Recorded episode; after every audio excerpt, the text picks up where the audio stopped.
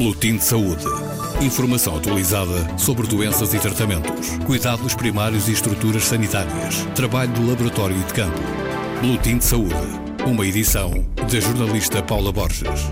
Em muitos países, a descentralização é encarada como um meio eficaz de melhorar a oferta de serviços e a alocação de recursos de acordo com as necessidades das pessoas. Tudo isto num processo que envolva a comunidade na tomada de decisões. Em alguns países, este modelo já está a ser aplicado, noutros, ainda nem sequer saiu do papel. Na semana passada, responsáveis de África e da Europa estiveram reunidos em Lisboa no Instituto de Higiene e Medicina Tropical para discutir estas questões no seminário Municípios e Saúde. Helga Freitas, diretora nacional de Saúde Pública de Angola, foi uma das participantes. É claro que as, as, as estratégias e o nível de, de, de, evolução é completamente diferente de país para país, porque isto tem a ver muito também com as políticas administrativas e com a própria evolução que as próprias sociedades tiveram. A nossa é muito recente, não é? Como sabe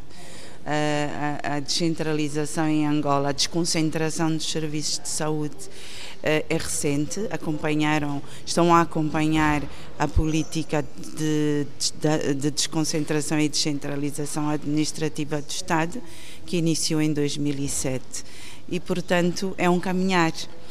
É, mas, mas num quadro de, de, de, alguma, de alguma escassez de recursos humanos e também momento, de alguns constrangimentos financeiros. Imenso, claro muita escassez, principalmente nas áreas rurais, não é? Como pode compreender, mas também percebi que é um problema de todos os países, que é a escassez de recursos humanos em áreas remotas, não só em Angola, como até ouvi ontem aqui colegas do Brasil e, e mesmo em Portugal, que há, há sítios em que de facto, onde os recursos humanos, os profissionais não querem ir, porque não há condições, muitas das vezes, criadas nesses locais eh, e estímulos, não é, para os profissionais poderem fixar.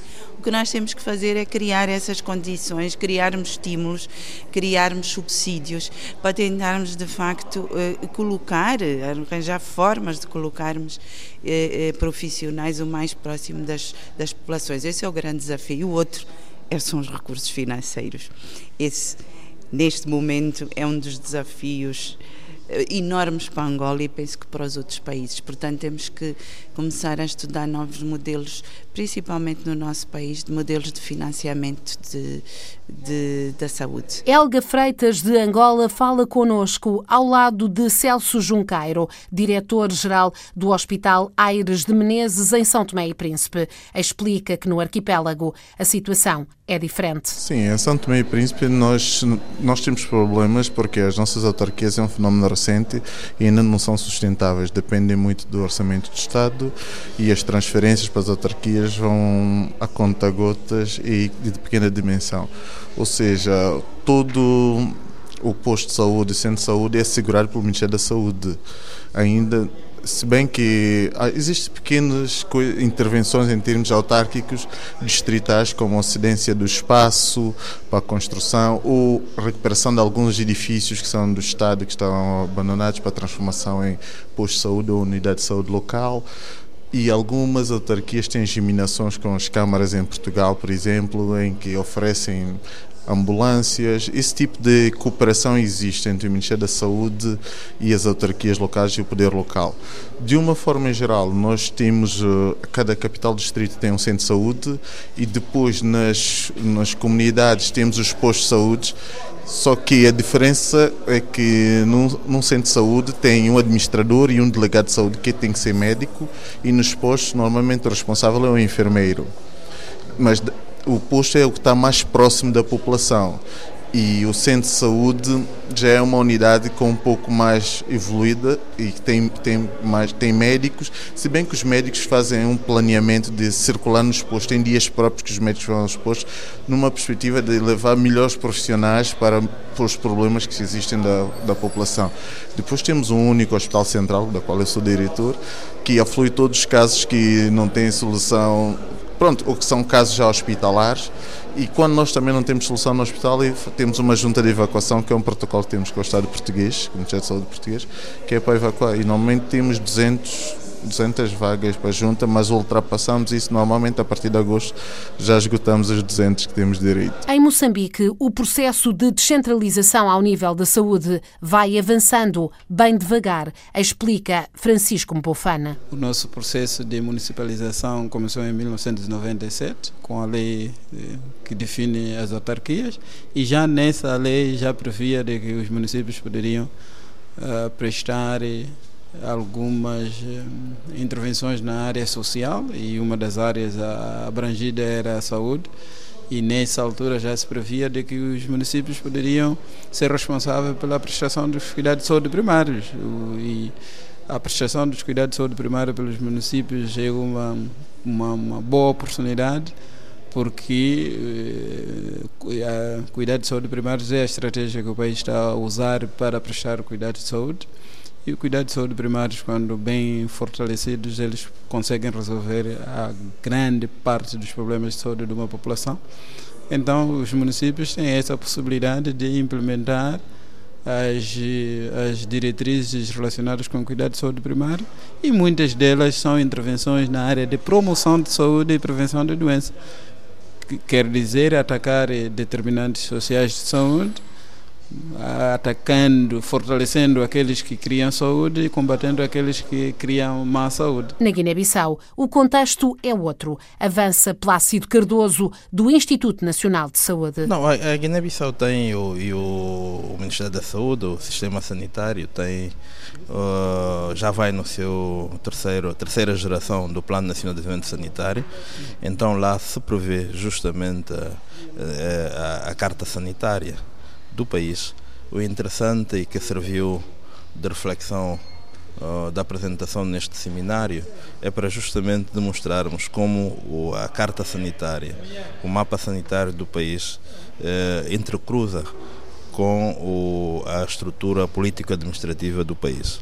Há um dado interessante que não é linear. Eh, nós temos oito regiões administrativas, mas temos 11, temos 11 regiões sanitárias.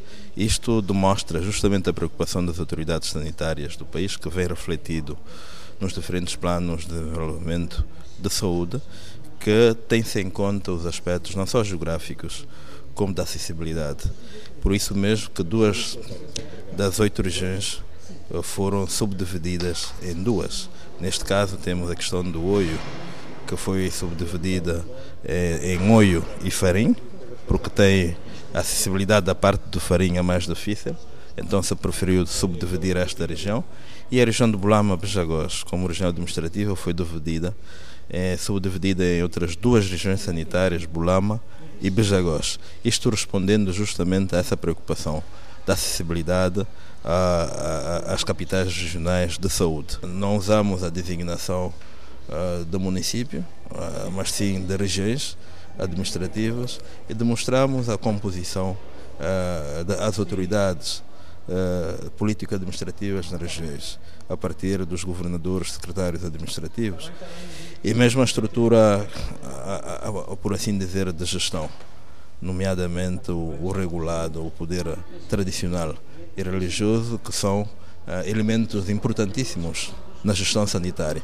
Eu costumo dizer de que, no meu ponto de vista, um dos pontos positivos que ainda resta do nosso Sistema Nacional de Saúde é justamente a interligação, a relação de trabalho muito forte que existe entre os agentes de saúde e as autoridades político-administrativas, mesmo ao nível comunitário, com os chefes religiosos, os chefes da tabanca.